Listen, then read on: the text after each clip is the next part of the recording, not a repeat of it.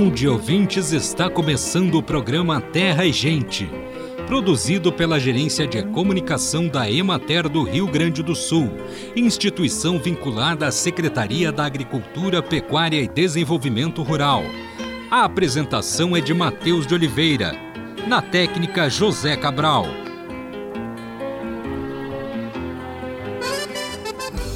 Há uma ampla diversidade de tipos de grãos de feijão, especialmente no que se refere à forma, ao tamanho e às cores dos grãos. No mercado brasileiro, essa diversidade é bem evidente, sendo cultivados feijões dos tipos preto, carioca, roxinho, mulatinho, rosinha, vermelho, manteigão, entre outros. Embora exista preferência regional por determinada coloração da casca dos grãos, feijões do grupo carioca são os mais cultivados no Brasil representando cerca de 70% da produção. Pesquisas mostram algumas diferenças nutricionais e funcionais de feijões de diferentes cores. Por exemplo, feijões brancos não contêm taninos, que são compostos fenólicos, e, portanto, a sua qualidade proteica é maior. Os teores de outros componentes do grão, como proteínas, fibras e minerais, também podem variar conforme o tipo de feijão. Essa variação nos macronutrientes pode ser menos expressiva do que nos micronutrientes.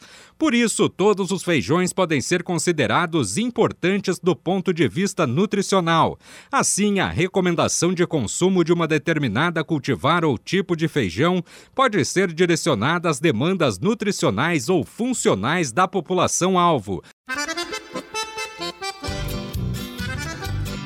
Uma parcela representativa das lagartas e dos percevejos permanece protegida pelo dossel das plantas de soja e é a mais difícil de ser atingida pela pulverização. Existem inseticidas sistêmicos, mas esses produtos translocam apenas no sentido ascendente, ou seja, de baixo para cima. Assim, é necessário utilizar uma tecnologia de pulverização que possibilite boa penetração na vegetação, principalmente nas folhas baixeiras. Habitualmente, a combinação de pressão de trabalho e pontas que proporciona gotas finas tende a melhorar a penetração da cauda nessas folhas. No entanto, esse perfil de gotas é muito suscetível à deriva. Nesse contexto, é indicado evitar a realização de pulverizações em temperaturas acima de 30 graus e de umidade do ar menor que 60%, pois as gotas pequenas podem ser perdidas por evaporação. Além disso, deve-se evitar aplicar com ventos superiores a 6 km por hora, pois pode ocorrer a deriva e o produto não chegar ao alvo desejado. Para a aplicação de produtos biológicos e produtos químicos não sistêmicos, a cobertura dos alvos de interesse é muito importante para a boa eficiência desses produtos. Nesses casos, o uso de adjuvantes com a função espalhante pode contribuir positivamente para isso. Porém, é importante considerar que os adjuvantes podem proporcionar outras modificações na cauda de pulverização e no aspecto de gotas. Assim, a escolha do adjuvante precisa ser embasada em ampla experiência de uso. Acompanhe agora o panorama agropecuário. A escassez de chuva no estado dificulta o avanço expressivo na semeadura da soja. No momento, o plantio alcança 93% da área. Na fronteira oeste, mesmo com a ocorrência de chuvas em meados de dezembro, o baixo volume e a sequência de dias com grande insolação e temperaturas acima dos 30 graus agravaram o quadro de déficit hídrico configurado na primavera. A semeadura não avançou devido aos índices muito baixos de umidade do solo. Em áreas semeadas, as plantas estão com porte baixo ou encontram dificuldades para se estabelecer. As lavouras em floração apresentam baixo volume de vagens, as quais se mantêm nas plantas com alguma dificuldade. Na parte norte da campanha, a semeadura foi retomada com as chuvas dos dias 21 e 22 de dezembro, mas ainda há atrasos como em Caçapava do Sul, onde o índice semeado é de 90%. Na parte mais ao sul, em lavouras mais próximas do Uruguai, a situação é melhor. Observa-se o aumento das lavouras em floração em cultivares implantadas entre o final de outubro e os primeiros dias de novembro. Agora, uma mensagem da Embrapa com Selma Rosana e William Galvão. Olá, ouvinte do sul do país! Já estamos no ar com mais uma edição do Prosa Rural para você. Oi, William. Oi, pessoal. Tudo bem? Hoje eu estou pensativa. Descobri que a mandioca pode ser plantada em fileira simples e dupla. Isso é ótimo, hein, Selma? Olha só isso. A fileira dupla permite o cultivo da mandioca em consórcio com outras culturas alimentares, como o feijão comum, o feijão calpi, o milho, a batata doce, o amendoim, a melancia. Bem, Agora eu quero entender tudo. Você sabe que eu gosto de saber o que acontece com a comida que chega no meu prato desde a hora que ela é plantada, né? Então não tem jeito. Obviamente essa missão mandioca é da equipe da Embrapa Mandioca e Fruticultura e da nossa colega Léa Cunha, que é jornalista de lá. Pois é, a Léa falou com o pesquisador Marcelo Romano, que trabalha com a cultura da mandioca no centro-sul do país. Mas você sabe, né? A mandioca é nacional e está em todo esse Brasil gigante. Vamos lá que eu quero entender. Por que a Embrapa recomenda o plantio de mandioca em fileiras duplas e quais são as vantagens? Podemos relacionar uma série de vantagens do plantio de mandioca em fileiras duplas, mas é importante destacar que o problema de pesquisa que motivou o desenvolvimento do sistema está relacionado com a elevada ocupação de mão de obra para o manejo de plantas daninhas na cultura. Mas logo se observou que esse sistema permite a utilização de consórcios de forma muito mais eficiente do que quando o plantio é feito em fileiras simples. Outra vantagem é que é possível fazer a rotação de culturas sem necessidade da mandioca ser plantada em outra área, por meio da rotação em faixas. Outra vantagem também bastante relevante é que o solo fica mais protegido contra a ação de agentes erosivos quando você tem culturas intercalares que cobrem o solo mais rapidamente do que a cultura da mandioca. Então, essas são só algumas das vantagens do uso do plantio de mandioca em fileiras duplas. Que cultura se pode ou se deve plantar entre uma fileira dupla e outra? São amplas as possibilidades de consórcio quando se adota o plantio de mandioca em fileiras duplas. Essas culturas intercalares, elas podem ser culturas alimentares, principalmente aí de importância para o pequeno agricultor, para o agricultor familiar, seja o milho, seja o feijão, feijão de corda, a batata doce, o amendoim. Podem ser usados também os adubos verdes, como a crotalária, como o feijão de porco, a mucunanã. Ou a mandioca em fileiras duplas pode ocupar as entrelinhas também de pomares jovens, como pomares de citros ou de mangueiras, em estágio inicial de desenvolvimento ou mesmo sistemas agroflorestais, em que as plantas ainda arbóreas estão em portes menores, é possível então se ocupar essas entrelinhas adotando aí fileiras duplas de mandioca. Qual é o espaçamento recomendado para o plantio das manivas? O trabalho realizado para recomendação dos espaçamentos para o plantio de mandioca em fileiras duplas tiveram como base dois princípios da possibilidade do tráfego de máquinas, de, principalmente de tratores, nas entrelinhas das fileiras duplas. E o outro, nunca uma população menor que 10 mil plantas por hectare. E a pesquisa então recomenda dois espaçamentos base, que são o de 2 metros entre fileiras duplas, 0,6 entre fileiras simples que compõem a dupla e 0,6 entre plantas na linha. E o outro espaçamento de 3 metros entre fileiras duplas e a redução de 60 60 centímetros para 50, tanto entre as fileiras simples da dupla quanto entre plantas. No menor espaçamento de 2 metros, a pesquisa testou e validou o uso de mini tratores, que facilitam então principalmente o manejo das plantas daninhas. Já o espaçamento mais amplo, o de 3 metros, já permite o uso tanto de pequenos como de médios tratores, ampliando aí também as possibilidades de cultivo nessa entrelinha e garantindo mais produção da cultura intercalar. Olha quanta coisa interessante eu aprendi agora, William. Nem imaginava tantos detalhes para tornar a cultura mais rentável e produtiva. Verdade, Selma. São detalhes, mas nada muito difícil de se fazer. Informação é tudo para o sucesso da produção, seja ela grande ou pequena.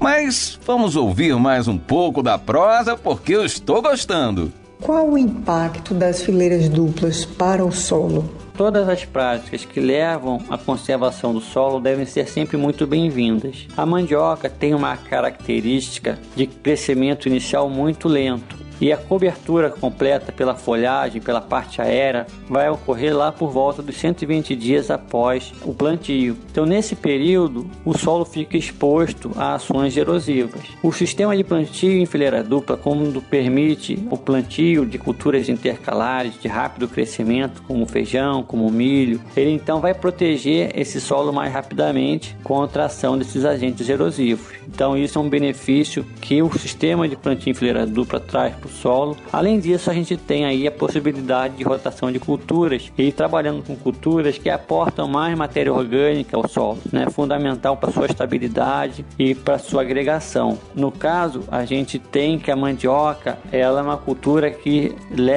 pouco aporta matéria orgânica, já que as raízes são retiradas da área, né, como é o produto de colheita e boa parte das ramas, né, o caule da mandioca é utilizado para novos plantios. Então a rotação de culturas com culturas que deixam mais matéria orgânica sobre o solo também é outra vantagem que o sistema permite para a melhoria e conservação do solo dos agricultores. As fileiras duplas podem ser usadas em qualquer sistema de cultivo, tanto no convencional quanto no orgânico?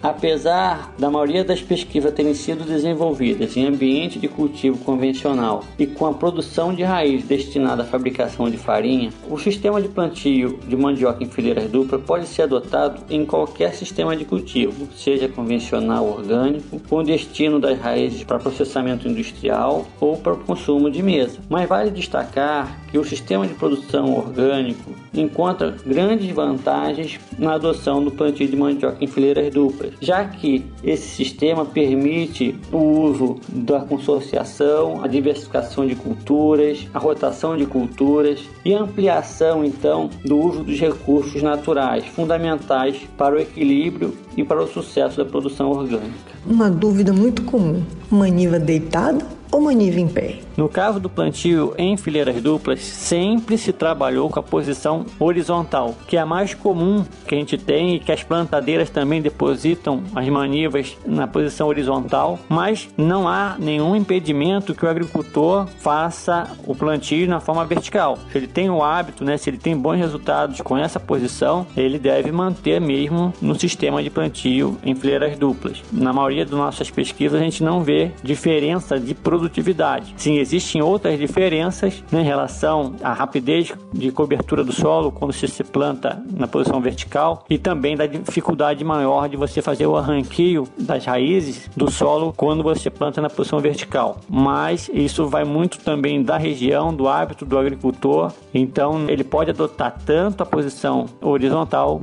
inclinado ou vertical no plantio de mandioca em fileiras duplas. Valeu, e Marcelo! Agora Agora estou entendendo a importância das fileiras duplas. Tomara que mais produtores adotem essa técnica, porque é vantajoso para eles e para o solo, né? Mas se você, amigo ouvinte, ainda tiver alguma dúvida em relação a qualquer assunto abordado aqui, entre em contato com a Embrapa Mandioca e Fruticultura. Anote aí o número: DDD 75, telefone 3312 8048. Se preferir falar com a gente pela internet, acesse o nosso site www.embrapa.br. Ao pé da página você encontra o Serviço de Atendimento ao Cidadão, o SAC.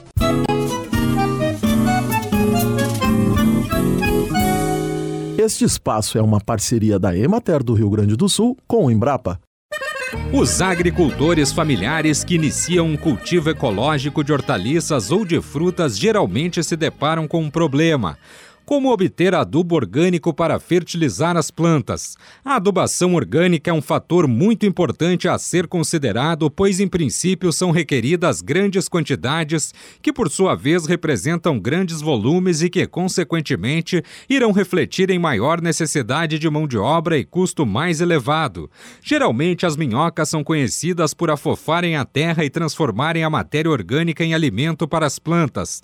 Esse alimento produzido pelas minhocas com auxílio de micro-organismos, também é conhecido como humus de minhoca. O humus de minhoca é um ótimo fertilizante natural, pois atua de forma benéfica sobre as características físicas, químicas e biológicas do solo, favorecendo com a sua conservação e auxiliando no desenvolvimento das plantas.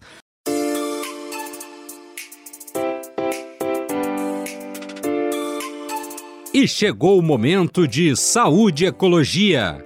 Com o aumento da transpiração, consequentemente, o corpo elimina uma quantidade de água muito maior do que o comum. Tal perda constante aumenta o risco de chegar em um nível extremamente baixo de água no organismo, configurando o quadro de desidratação condição em que não há água suficiente para o desempenho eficaz das funções básicas do corpo, originando desconfortos como dor de cabeça, prisão de ventre, cansaço, tontura, vertigem, náuseas e sensação constante de boca seca. A única forma de fugir da desidratação é ingerindo uma quantidade de líquidos maior que a eliminada pelo corpo. Para isso, mantenha uma garrafinha sempre à mão e capriche na ingestão de líquidos. Naturalmente, o corpo elimina cerca de de 2 litros e meio de água todos os dias, através de algumas funções metabólicas como a urina, fezes, saliva, produção de bile, respiração e transpiração. Como a transpiração é mais intensa no verão, a perda da água natural do corpo é intensificada. Além da água, perdem-se também sais minerais, cuja falta pode desencadear uma série de complicações no organismo. Por isso, a reposição de líquidos deve estar entre os principais cuidados do verão.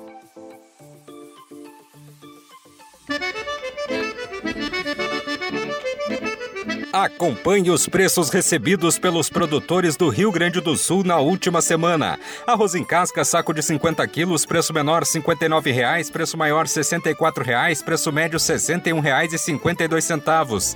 Feijão, saco de 60 quilos, preço menor R$ 220,00, preço maior R$ 320,00, preço médio R$ 255,88. Milho, saco de 60 quilos, preço menor R$ 82,00, preço maior R$ 90,00, preço médio R$ 86,97. Soja saco de 60 quilos, preço menor R$ 161,50, preço maior R$ 177,00, preço médio R$ 168,47.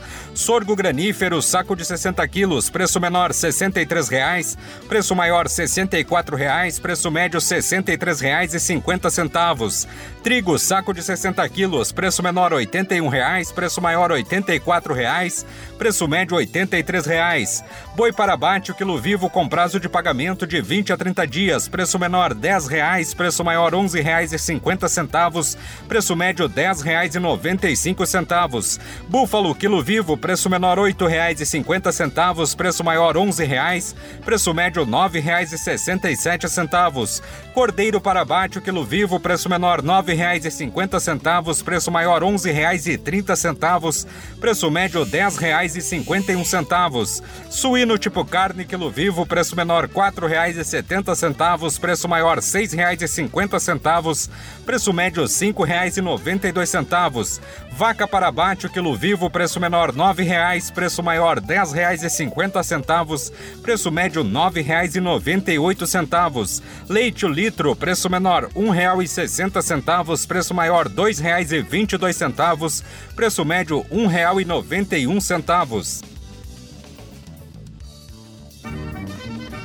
O controle de pragas que atacam as lavouras de soja não deve consistir unicamente na aplicação de inseticidas químicos. Existem outros métodos de controle que devem ser usados de forma integrada, como o controle biológico, o uso de cultivares resistentes a insetos e o manejo cultural. Este último consiste de práticas fitotécnicas que promovem o bom estabelecimento e desenvolvimento das plantas. Há outras práticas que aumentam a tolerância de plantas plantas às pragas, tais como o ajuste do pH e da fertilidade do solo, escolha de cultivar adaptada para cada região, inoculação da soja com bactérias fixadoras de nitrogênio e bactérias promotoras de crescimento e manejo da compactação, a semeadura em época que permita o escape da cultura a pragas, o manejo de plantas daninhas hospedeiras e a rotação de culturas que desfavoreça a sua multiplicação também são taxas práticas importantes e que devem ser integradas no manejo integrado de pragas. Acompanhe agora o calendário agrícola. Está começando a colheita do abacaxi e é início também da colheita da batata doce. Em plena atividade, a colheita do feijão para a primeira safra. Começou a colheita do figo. Na maioria das regiões produtoras, começou a colheita da melancia. Aí está na plenitude a colheita do tomate. Janeiro é mês de plantar. Batata, tomate, abobrinha, beterraba, cenoura, giló, feijão vagem, milho verde, melancia, nabo, pimenta do reino, alface, couve, radite, aipo e rabanete. O pano de batida é um instrumento utilizado para a amostragem de pragas da parte aérea da cultura da soja. É formado por um pano ou lona retangular, preferencialmente de cor clara, com um metro de comprimento e aproximadamente um metro e meio de largura. O pano deve ser suportado por duas hastes de madeira ou similar, colocadas nas laterais correspondentes ao comprimento. Para sua utilização, o pano deve ser colocado cuidadosamente entre as fileiras de soja para não afugentar os insetos presentes nas plantas. Um lado do pano é ajustado na base das plantas a serem amostradas, forrando o chão da entrelinha. O outro lado deve ser estendido sobre as plantas de soja da fileira adjacente. As plantas em um metro de fileira a serem amostradas são inclinadas levemente sobre o pano e sacudidas vigorosamente para desalojar os insetos, os quais devem ser contados e registrados em ficha de anotação, especificando o número de insetos de cada espécie e o seu tamanho. Alternativamente à ficha de amostragem, existem aplicativos para dispositivos móveis como celular e tablet que podem auxiliar no registro, armazenamento e uso dos dados das amostragens. Bem, amigos, hoje nós vamos ficando por aqui. Esperamos por vocês na próxima semana com mais um programa Terra e Gente. Um bom dia para todos.